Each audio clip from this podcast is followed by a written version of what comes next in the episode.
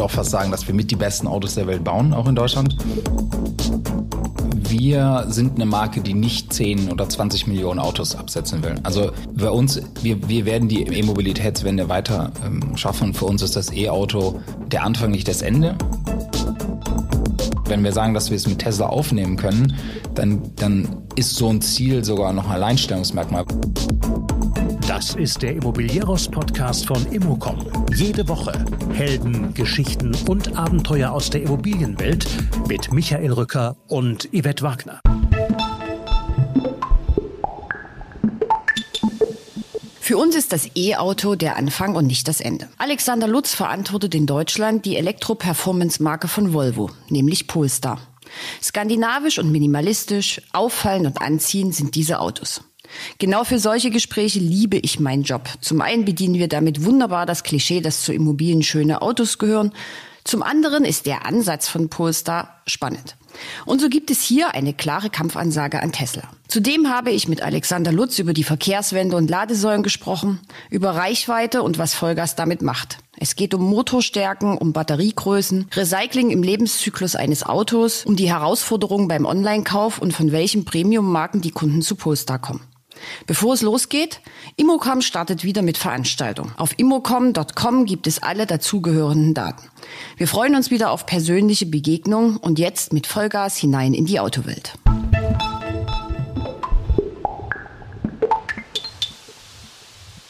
Ich bin heute in Köln zu Gast. Mir gegenüber sitzt Alexander Lutz, Managing Director von Polestar Germany. Hallo Alexander. Hallo. Wohnen ist eigentlich das Thema, aber daneben gibt es auch noch die Verkehrswende. So, also Zeit für einen Podcast, der sich genau damit auseinandersetzt.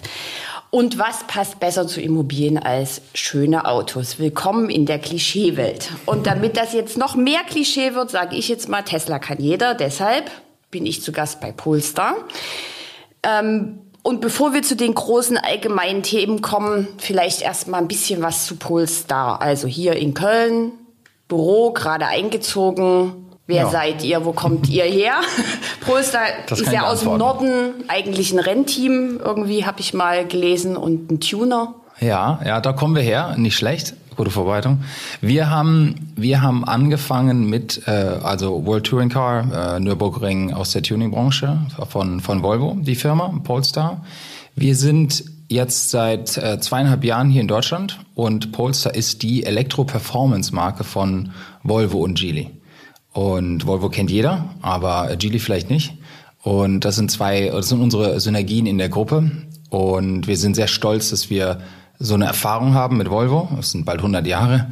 Und ähm, mit Geely natürlich eine Firma, die sehr zukunftsorientiert und sehr optimistisch uns äh, arbeiten lässt. Und als Startup ist das eine super Kombination. Gut, jetzt haben wir gerade schon im Vorgespräch ähm, festgestellt, so richtig Start-up, also wie viele Leute seid ihr jetzt hier in dem Büro, was ihr gerade bezogen habt? Ja, also für die Automobilbranche ist alles so unter 100.000 vielleicht Start-up. äh, wir sind in Köln, sind wir jetzt circa 60 Personen und äh, sind noch nicht ganz fertig weil der deutsche Markt ist ein wichtiger Markt. Wir kennen ja uns äh, als Deutsche, wie sehr wir in Autos verliebt sind. Äh, würde auch fast sagen, dass wir mit die besten Autos der Welt bauen, auch in Deutschland. Und äh, das braucht schon noch ein paar mehr Personen hier in, in Köln. Okay, äh, zur Autoliebe und so kommen wir dann gleich. Mhm, ähm, Erstmal aber vielleicht noch mal zu dir. Ähm, woher kommt deine Liebe zum Auto? Was waren deine Stationen vor Polestar? Ähm, ein paar Stationen habe ich gemacht. Ähm, die Liebe zum Auto kommt aber schon seit klein auf. Einfach ähm, Go-Karts, äh, mit Papa Motorrädern rumgeschraubt äh, als kleiner Junge. Und ja, das ist eine Passion, die dann irgendwann habe ich gesagt, okay, vielleicht kann man das doch als Beruf. also nicht Feuerwehrmann und Astronaut, sondern. genau, ja, also so schwierig ist es vielleicht nicht. Aber das hat sich einfach durch mein Leben durchgezogen und dann irgendwann habe ich gesagt, okay, jetzt, jetzt ist Zeit gekommen, das auch äh, wirklich anzupacken. Und es ist nicht nur ein Traumjob, sondern eben etwas, was man wirklich ausführen kann. Und habe ein paar Schritte gemacht, ähm, war bei Audi in Amerika, war bei Maserati in Italien. Und hier mit Poster ist, das ist eine einzigartige Möglichkeit, eine neue Marke mit so viel Potenzial und Qualität zu launchen. Da war die Antwort mir einfach. Okay, so, dann ist jetzt Zeit für einen kurzen Werbeblock. Kurz. Okay. also, was ist Polestar? Also, ich dachte, wir haben hier einen Werbeblock gekauft und der wird eingespielt. okay, was ist Polestar? Polestar ist die Elektro-Performance-Marke von Volvo. Was es bedeutet, ist, wir hatten ähm, mit Poster 1 unser Halo-Auto äh, gelauncht und das ist ein, ein Gran Turismo ähm, Hybrid noch als erstes Auto, weil wir gesagt haben, damals, wo ist auch schon ein bisschen her, drei Jahre, ist so eine Langzeit, äh, eine Langstrecke, komfortabel, exklusiv, in Style, mit ein bisschen Platz, war äh, uns wichtig, genauso auf die Straße zu bringen.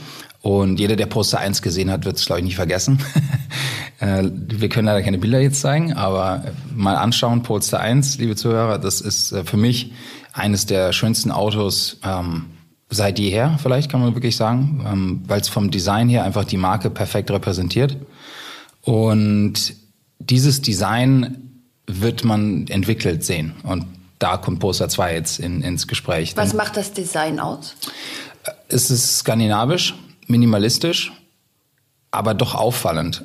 Also es ist eine, eine Kombination, die ich so nicht kenne. Gut, man kann sich überlegen, Volvo äh, P1800, äh, sicher angelehnt und man kann Ähnlichkeiten sehen, aber es ist es ist ein einzigartiges Design und dadurch, dass es vor allem von Poster 1 ähm, wenige gibt, also wir sprechen in Deutschland über ca. 25 Autos, da ist diese Exklusivität und wenn man sie sieht, vergisst man die nicht. Also wie ich es am besten beschreiben würde, ist ja, ist es auffallend und anziehend, aber in einem sehr positiven nordischen Gefühl. Ne? Also unser Headquarter ist in, in Göteborg auch. Also da ist auch das kommt das mhm. Design her. Also ähm, ja, man muss es sehen, man muss es erfahren und sehen.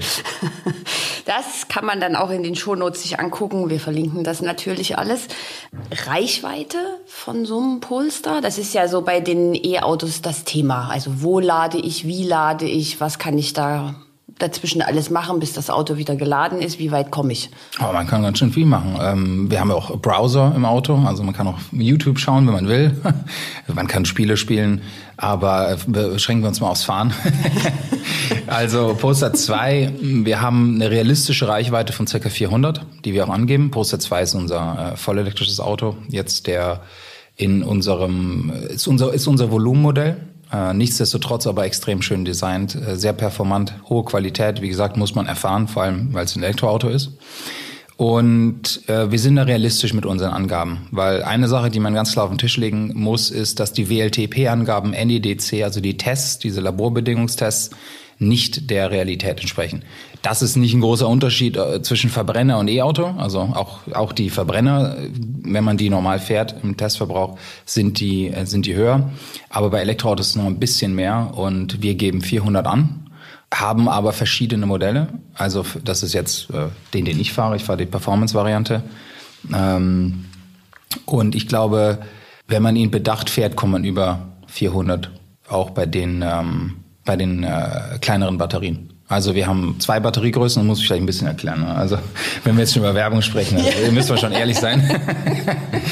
Die, wir, haben, wir haben drei Polestar 2s. Wir haben einen mit 64 Kilowattstunden Batterie. Wie gesagt, ähm, wenn man bedacht fährt, kommt man 400 Kilometer weit.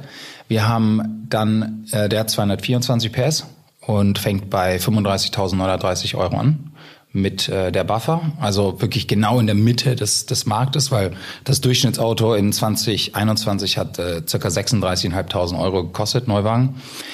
Dann haben wir äh, etwas drüber angesiedelt, den Poster 2 mit der äh, 78 Kilowattstunden Batterie und 231 PS. Der ähm, kommt ein bisschen weiter, gut, weil die Batterie ein bisschen größer ist. Ne? Also wir sprechen hier über realistische, locker über 400, 450, knapp 500. Und dann ähm, der Polestar 2 mit äh, 78 Kilowattstunden Batterie und 408 PS. Allradantrieb, sehr performant. Ähm, 0 auf 100 Zahlen muss ich nicht äh, zitieren. Ich glaube, das muss man einfach erfahren.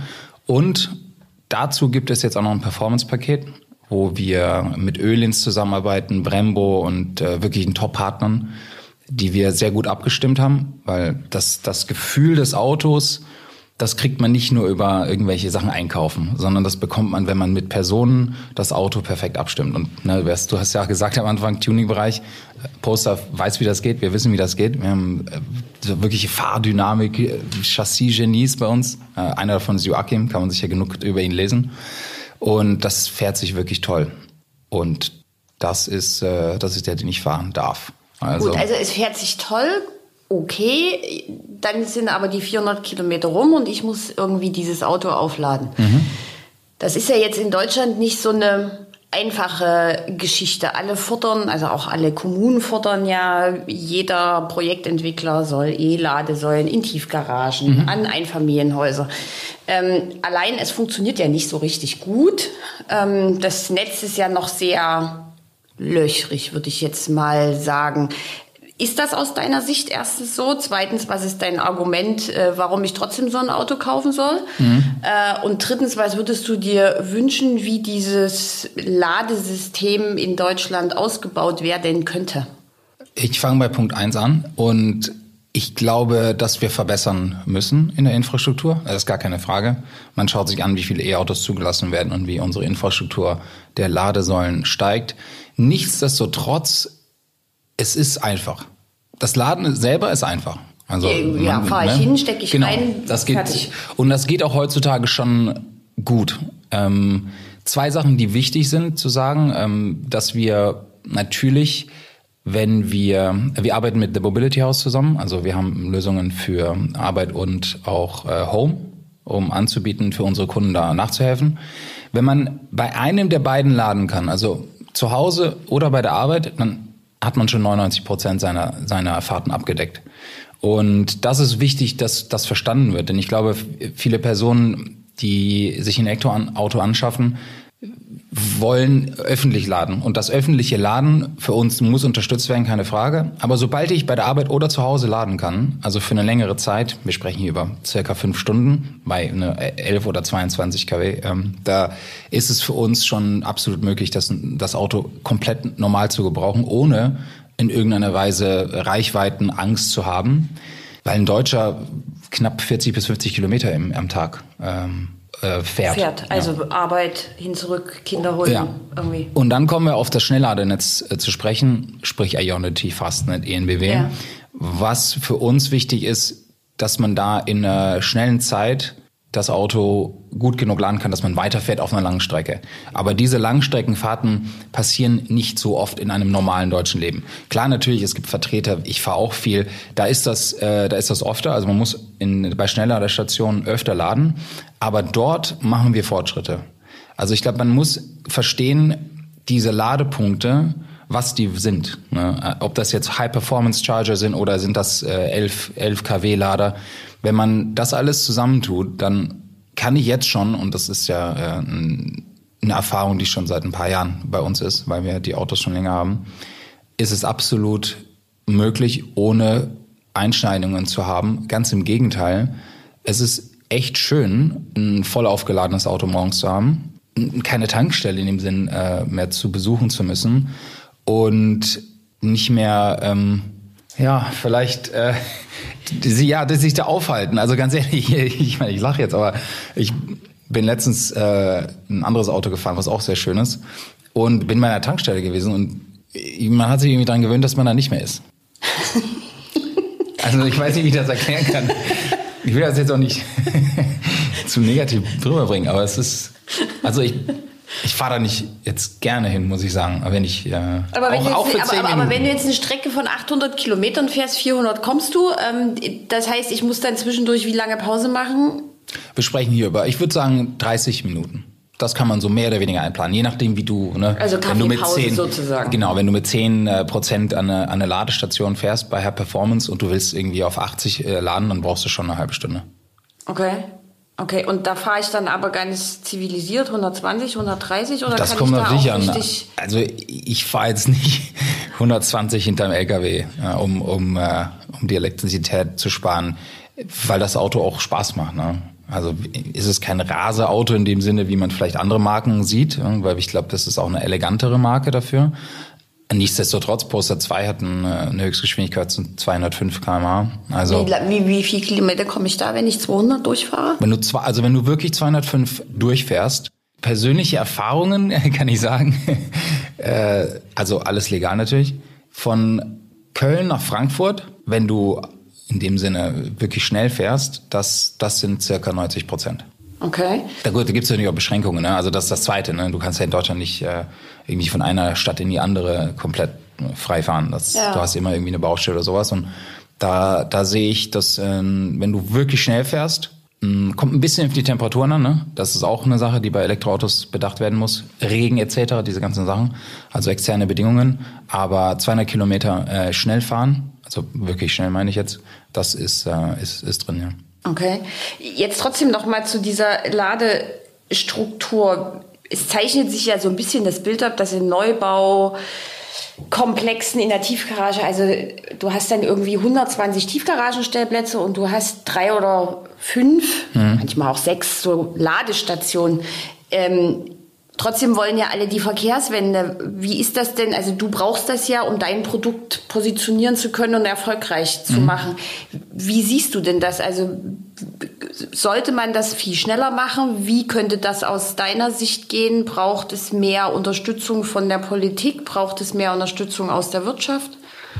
Also kurz zu Polestar. Wir sind eine Marke, die nicht 10 oder 20 Millionen Autos absetzen will. Also bei uns, wir, wir werden die E-Mobilitätswende weiter ähm, schaffen. Für uns ist das E-Auto der Anfang, nicht das Ende.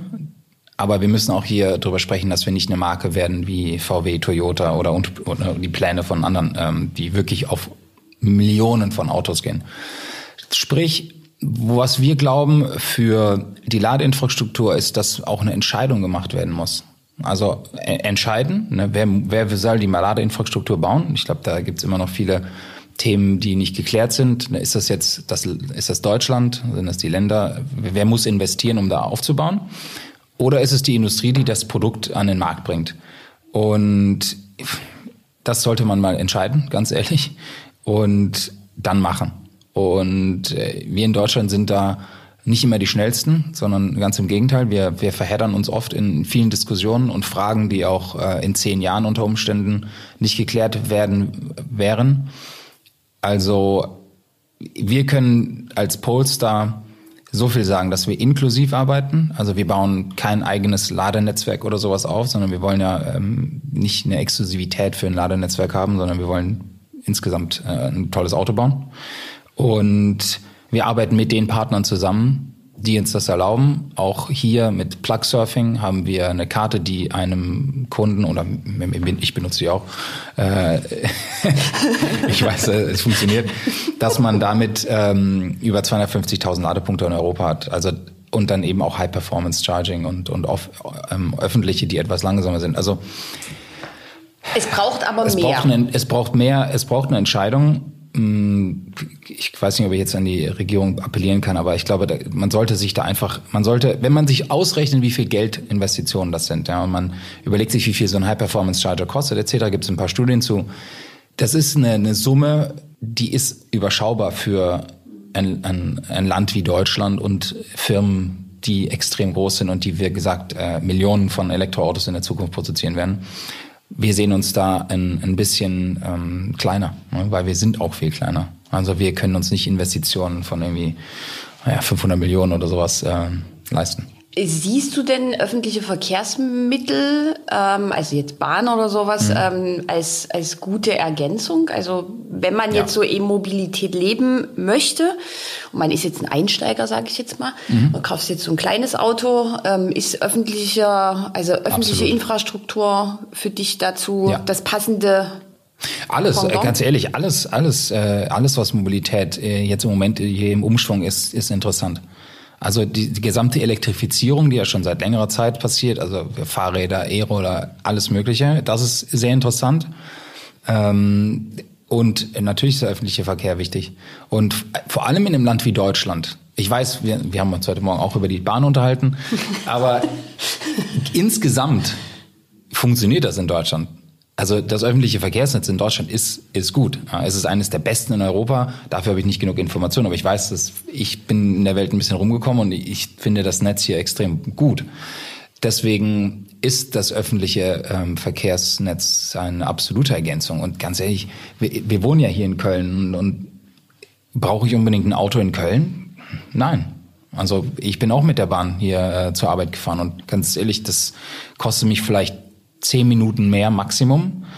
Dann ist natürlich die Pandemie, die ein bisschen uns da beeinflusst hat und ge gezeigt hat, dass man doch vielleicht lieber, ein, äh, egal ob das jetzt ein großes oder kleines Auto ist, aber ein persönliches Transportmittel haben will, weil man sich ein bisschen auch sicherer fühlen will.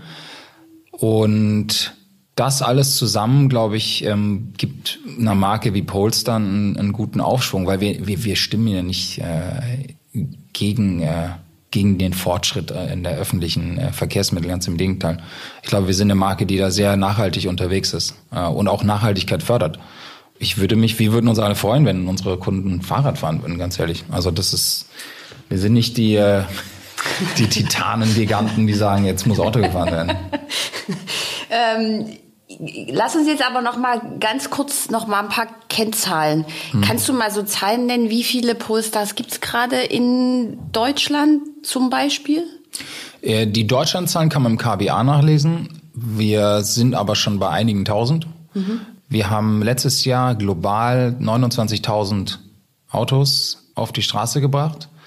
Und das ist auch, da sprechen wir schon über ein bisschen Autos. Das heißt, mit 29.000, nur mal das so ein bisschen in, äh, in die einzuordnen, Mercedes hat 49.000 E-Autos verkauft, Volvo hat 26.000 E-Autos verkauft. Also mit 29.000 E-Autos sind wir auf einem ganz guten Weg. Äh, wir haben die Ziele erreicht, also 29 war unser Ziel.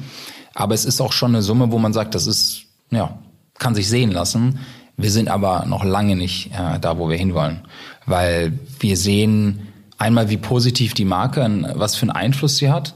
Ähm, ich glaube, die Ehrlichkeit der Marke über Nachhaltigkeit, sprich die Darlegung der Methodik in unserem Lifecycle Assessment und die Zahlen, die man nachlesen kann, zeigen, dass die Marke Polestar hm, weit über diese 29.000 Autos äh, eine Strahlkraft hat. Äh, was heißt Lifecycle Assessment? Muss ich kurz verklären vielleicht. Das ist, wir haben unser Auto analysiert unsere Autos und geschaut, wie viel Emissionen werden über einen Lebenszyklus geschaffen. Also wirklich von, von null, also von wirklich den, den Materialien, die man benutzt, bis, bis hin zu äh, nach 200.000 Kilometern, äh, was dann passiert.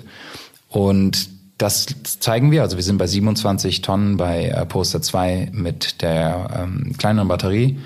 Und sehen aber auch, dass diese die Darlegung, wie das errechnet wurde, ne? also zum Beispiel, ähm, wenn man die Energie aus einem aus Renewables, also erneuerbaren Energien zieht, dass wir in dieser in diesem LCA-Report sogar berechnet haben, was für ein Plastik in der Windkraft zum Beispiel benutzt wird und was für eine Emission die der Bau eines Windkraftwerks in dem Sinne ähm, benötigt hat.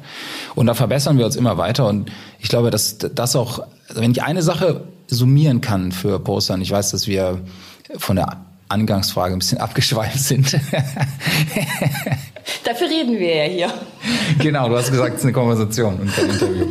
äh, dass wir als Marke einfach, eine, ich glaube, ein hohes, einen hohen Grad an, an, an Selbstkritik und Selbstreflexion haben, um, um weitermachen zu können. Weil nur so kann man den Fortschritt schaffen. Wenn man sich ehrlich hinsetzen kann und sagt, okay, Ne, die ersten OTA-Updates für Poster 2, das war, wir haben nicht genug Informationen geliefert, wir mussten es verbessern, unsere Kundenkommunikation war noch nicht da. Und das immer weiter und so, und so schnell wie möglich und ähm, so, so hochqualitativ wie möglich. Ne? Weil, ja, wie gesagt, wir sind seit drei Jahren äh, hier. Ne? Erste, erste Frage, wo werden die Polestars produziert? Zweite Frage, wer ist die Zielgruppe? Wir produzieren im Moment in äh, Luchao und Chengdu das ist in China. Wir werden mit Poster 3 die globale Produktion dann schaffen, weil Poster 3 in Amerika gebaut wird. Die, der Grund ist ziemlich einfach, weil wir auf einer Plattform aufbauen bei Poster 2, die heißt CMA. Und das ist eine Volvo-Plattform. Und wir wollten von Tag 1 Qualität liefern beim Auto. Und dieses Werk in Luchau hat damals schon über 600.000 Autos auf CMA gebaut. Das heißt, das Werk war, äh, kannte sich aus und konnte Qualität liefern von Tag eins. Und wir wissen, wie schwierig es ist, ein neues Werk aufzusetzen als Startup. Da waren wir sehr äh, glücklich, dass wir dieses Werk benutzen konnten, mitbenutzen. Und die Plattform ist so gut, dass äh, auch Konkurrenten die benutzen werden. Ähm, die Renault Nissan Mitsubishi Alliance zum Beispiel wird CMA benutzen. Und das sind, das sind einfach Vorteile, die wir in der Gruppe haben. Wenn man so eine hochqualitative Plattform hat, die in der Produktion gut funktioniert, dann greifen wir da zurück, bevor wir ähm, riesen neue Werke bauen. Was äh, die zweite Frage, was ist unsere Zielgruppe? Die ist auch einfach, denn wir haben keine. Also ich, ich würde, ich würde sagen, wir haben keine Zielgruppe, ganz ehrlich. Das ist eher eine natürliche, das ist eher eine natürliche Familie, die sich da gebildet hat. Also Poster 1 und 2 und auch 3 Gut, ich habe sie nicht mitentwickelt, das äh, leider, äh, ich würde gerne mehr fahren, aber ich habe sie nicht mitentwickelt, aber die Autos sind nicht auf irgendeine Zielgruppe äh, fokussiert worden. Wie man das bei anderen Produkten oder auch in der Automobilindustrie kennt, wo man dann Focus Groups hat und guckt, okay, wie kann man jetzt hier nochmal irgendwie äh, höher in den Gehältern oder sowas gehen für, mhm. für unsere Kunden. Nein, Poster 1, äh, einfach eines der schönsten Autos der Welt, so wurde es gezeichnet. Und äh, Poster 2 war ein Auto, was man genauso zeigen wollte. Warum? Weil es kein SUV ist. Also Poster 2 ist ein Fastback, der einzigartig und sehr detailorientierte Lösungen hat. Wenn man wirklich hinschaut, dass das, das ist, das ist nicht einfach zu machen, sogar ganz im Gegenteil. Als Designer und unser CEO ist Thomas ein Deutscher, der ein Design-Genie ist. Ich glaube, niemand kann das auch, außer ihm. Wenn man sich das anschaut, sieht man das, wie, wie diese Detaillösungen ähm, das Auto im, im Ganzen dann so prägnant machen. Und da ist es wichtig zu sagen, dass ohne so eine Führung durch Design wären solche Sachen auch äh, gar nicht umgesetzt geworden, weil normal ist dann die Finanz da und sagt, pass auf, das ist zu teuer. R&D sagt, das geht nicht, ist zu schwierig. Und dann kommt äh, halt ein Auto raus, was nicht mehr so aussieht wie im Konzept. Also Zielgruppe ist, hat sich, ist natürlich zu uns gekommen. Was ist dann, was sind dann unsere Kunden? Na, das kann ich auch sagen. Unsere Kunden kommen von den deutschen Premium-Herstellern. Mercedes, BMW und Audi in dieser Reihenfolge. Und die sind alle sehr nah beieinander. Also wir sprechen hier über ähm, die Hälfte, ähm, circa ein bisschen mehr sogar, ein bisschen mehr als die Hälfte unserer Kunden kommen von diesen drei Marken. Und das heißt für uns, dass wir nicht den, den typischen E-Kunden haben, der, ne, ich brauche jetzt irgendwie ein E-Auto, ich bin zufrieden mit Startup-Qualität, sondern Kunden, die ein gutes Auto haben wollen. Und dass sie dann bei Poster 2 landen, ist, weil es ein gutes Auto ist und zweitens ein Elektroauto.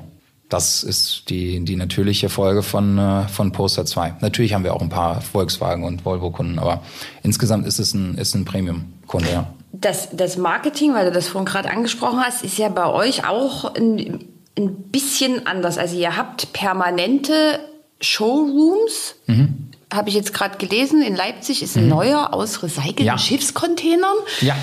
Ähm, in Köln gibt es auch Warst du schon da? Nein, war ich auch nicht. Darf ich auch mal eine Frage stellen? ähm, also ja, das, das, das, sind, das sind die Spaces, die, die Showrooms sind die. Also ihr, ihr ja. ja. Die Spaces. Äh, die Spaces sind unsere innenstädtische Showräume, wo man die Marke und das Auto erfahren kann. Das ist uns extrem wichtig, weil es ein neuer Antrieb ist, Elektroauto. Wie gesagt, ähm, in Deutschland, wir sind noch nicht äh, so weit wie die nordischen Länder. Also auch hier ist das E-Auto zwar vielleicht in aller Munde, aber noch nicht ganz erfahren.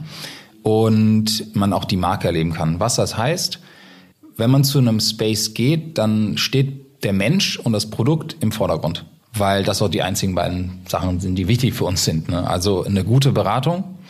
Und hier meine ich wirklich Beratung und keinen äh, Verkauf, weil wir keine Provision in den Spaces haben. Also wir haben in den Spaces nur gut geschultes, automobiles äh, Mitarbeiter, die dich beraten. Aber wenn du reinkommst, dann ist das nicht, dass du irgendwie mit einem administrativen äh, Kraft sprichst oder sowas und dann zu einem Verkäufer gehst oder sowas, sondern es ist wirklich, du kommst rein und fragst, was auch immer. Also ich, ich, ich, ich finde die Zuhörer, ihr könnt auch gerne, Sie können auch gerne, gerne in Leipzig vorbeikommen und nach dem Wetter fragen. So Undercover-Boss oder sowas? Nee, das, also, um mal zu gucken, wie die das so machen. Nee. Wir sind da auch viel, also Boss und sowas hat mir noch niemand genannt. Deswegen das sind wir, glaube ich, viel zu bodenständig.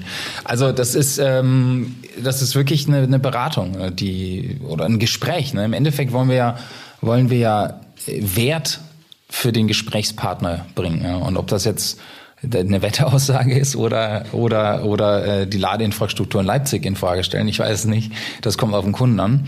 Und deswegen sind die Spaces auch so eine so eine ja einzigartige Lösung, denn der der Clou bei, bei den Spaces ist, dass wir als Hersteller ja online verkaufen. Also es gibt nur eine Tür, um Polestar zu kaufen. Die Tür ist polestar.com. Da muss man hin und kann dann dort das Auto bestellen. Ein Preis, es gibt keinen Discount in dem Sinn, man kann nicht jetzt in einen Space gehen und anfangen zu verhandeln. Das ist ein Preis, wie man es gewöhnt ist von Apple zum Beispiel. Ich kann aber in den Space gehen und sagen, ich komme hier nicht klar. Kann Ganz mir mal genau. jemand bei der Bestellung helfen? Das ja. geht. Okay. Es gibt viele Möglichkeiten, dass wir helfen bei Bestellungen, weil auch hier ganz genau, du, du hast gesagt, es ist noch eine neue Art, Auto zu kaufen. Also das, das gibt es noch nicht so lange. Es gibt zwar ähm, mit Tesla jemand, der das auch online macht, also mit äh, dem Online-Tür. Aber wir wissen, wie viel Beratungsbedarf da ist. Also die Spaces können da natürlich helfen. Man kann auch im Space bestellen, weil es ja, ist ja online. Du kannst auch zu Hause auf der Couch bestellen, wenn du willst. Und da ist es uns eben wichtig, dass wir, das ist ein großes Learning, was wir in, in den Corona-Jahren äh, geschaffen haben. Denn am Anfang hatten wir eigentlich erwartet, dass man mit der Online-Bestellung ziemlich einfach und, und dass fast alle Personen einfach online easy durchkommen. Aber auch durch persönliche Erfahrung gibt es Fragen dazu. Also was ist mit Versicherung, wie geht das, was mit dem Leasing, äh, ID Now etc. Und da haben wir viel gelernt, weil es am Anfang nicht so gut funktioniert hat, das kann man auch ehrlich sagen. Und haben wir mit Polster Personal Care ein Programm geschaffen letztes Jahr im August, was proaktiv beim Bestellprozess hilft. Also dass wir Menschen mit Menschen verbinden, um die digitale Welt ja, menschlicher zu machen. Ne? Und dass sich Menschen eben helfen können und dass wir proaktiv als Polestar uns um den Kunden kümmern und nicht warten, bis er ein Problem hat. Weil ein Auto, naja gut, ne, der Durchschnittspreis, äh, wie gesagt, bei Polestar ist wahrscheinlich äh, zwischen 5, 52 und 55.000 Euro. Also es ist ein signifikantes Investment. Und dass man da viele Fragen hat, bevor man sowas online tätigt, ist, ist klar. Vor allem hier in Deutschland. Ne? Also wo man es auch nicht so gewohnt ist, alles online Ganz genau. zu machen. Ganz ja. genau. Ähm, du hast jetzt zwei Worte verwendet, nämlich bodenständig und Tesla. Mhm. Ähm, jetzt habe ich natürlich... Passen eigentlich nicht so gut zusammen. Ne? ja, ja, aber jetzt habe ich im Vorfeld natürlich irgendwie, du hast ja auch schon Podcast gemacht, einen Podcast mit dir gehört, Interviews gelesen. Äh, da sagst du zum Beispiel, äh, wir werden in fünf Jahren bereits mehrere Modelle im Markt haben und der Leitstern der Industrie, ja vielleicht sogar des mobilen E-Zeitalters sein. Nächstes Zitat. Wir sehen uns ganz klar als starke Marke, die es mit Tesla aufnehmen kann und die Dynamik entwickeln wird, um Tesla den Rang abzulaufen. Jetzt hast du ja während des ganzen Podcasts natürlich Bodenständigkeit und so weiter ähm, gesagt. Das sind ja jetzt aber schon ganz schön starke Ansagen. Mhm. Gut, man muss sich Ziele setzen, die hoch sind. Ne? Ähm, ich, ja, ich stehe zu den Aussagen. Warum? Weil bei uns geht es als Marke um nachhaltige Performance. Und wenn ich mir überlege, was, die, was, was diese Marke so einzigartig macht, und ich spreche jetzt nicht als, äh, als MD oder als Mitarbeiter, sondern ich spreche einfach nur als objektiver Außenstehender, der sich in der Industrie ein bisschen auskennt. Polestar hat als Mission die Nachhaltigkeit. Das alleine in der Industrie ist schon ist ein Alleinstellungsmerkmal. Jetzt komme ich auf Tesla zurück. Ja, Tesla hat auch ähm, Nachhaltigkeit auf der Fahne. Deswegen haben sie ja damals Solar City gekauft. Gut, da kann man sich streiten, ne, ob der Cousin und etc. die Verbindungen alles passt, aber egal. Haben sie gemacht und ist im Moment auch gut. Im Endeffekt, glaube ich, würde ich da auch zustimmen, dass es eine gute Sache war. Und haben sich das auch äh, als Mission genommen, eben mit Solar und äh, Renewables auch, auch zu produzieren und ähm, das alles in ein System zu bringen, so dass man eben das Auto sehr schön zu Hause laden kann.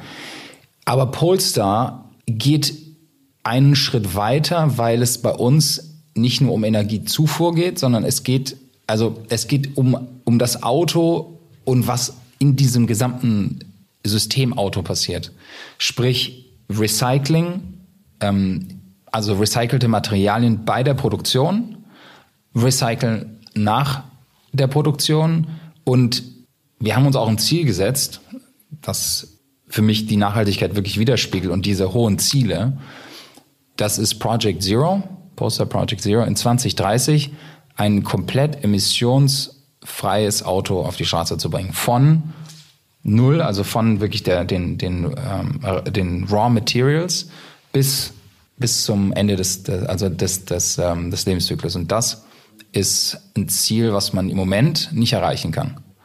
Und ja, wir kommen dahin. Ne? Wir haben circa acht Jahre Zeit und das ist ein, man muss sich ja irgendwie diese Ziele angeben. Ne? Und wenn wir sagen, dass wir es mit Tesla aufnehmen können, dann, dann ist so ein Ziel sogar noch ein Alleinstellungsmerkmal, weil man muss sich überlegen, was das heißt. Was machen andere Marken 2030? Ne? Also wenn man sich mal die Industrie generell anschaut, dann sieht man, dass so 2028, 2030 viele der etablierten Marken auf circa 100 Prozent Elektroanteil kommen wollen. Oder sogar andere sagen elektrifiziert, also sprich PHEV, also Plug-in Hybrid oder Elektrofahrzeuge. Und das ist, das ist in etwa in der ähnlichen Zeitraum, gut zwei Jahre sind viel Zeit, aber im ähnlichen Zeitraum, wie Polestar sich als Ziel gesetzt hat, ein, ein Project Zero auf die Beine zu stellen. Und dann nochmal ähm, ein bisschen in die Jetztzeit zurück, ne, weil in acht Jahren, das ist schon, wo bin ich in acht Jahren? Sind wir alle noch hier? Man weiß es nicht. Aber ähm, das Wichtige ist, dass wir in der Jetztzeit sehen, dass wir, wir verkaufen 100% online. Wie gesagt, es gibt wenige Marken, die 100% online verkaufen.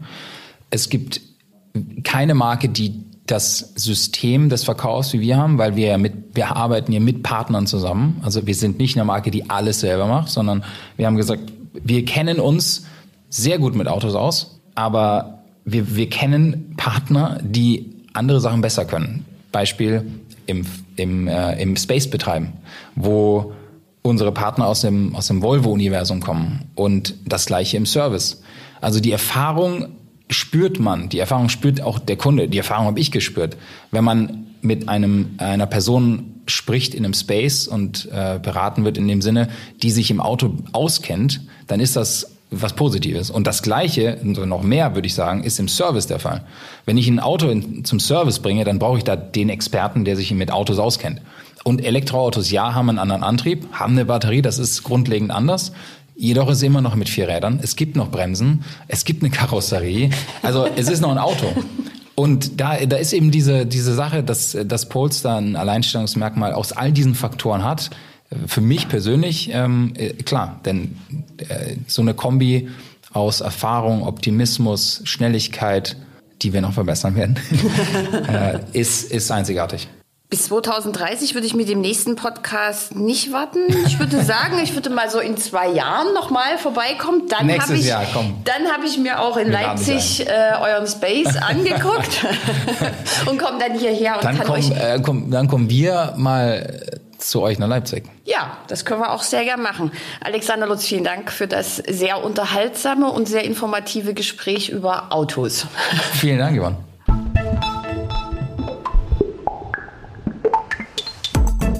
Das war der Immobilieros Podcast. Alle Folgen finden Sie unter www.immobilieros.de und überall dort, wo man Podcasts hören kann. Aktuelle News aus der Immobilienbranche gibt es unter www.immocom.com.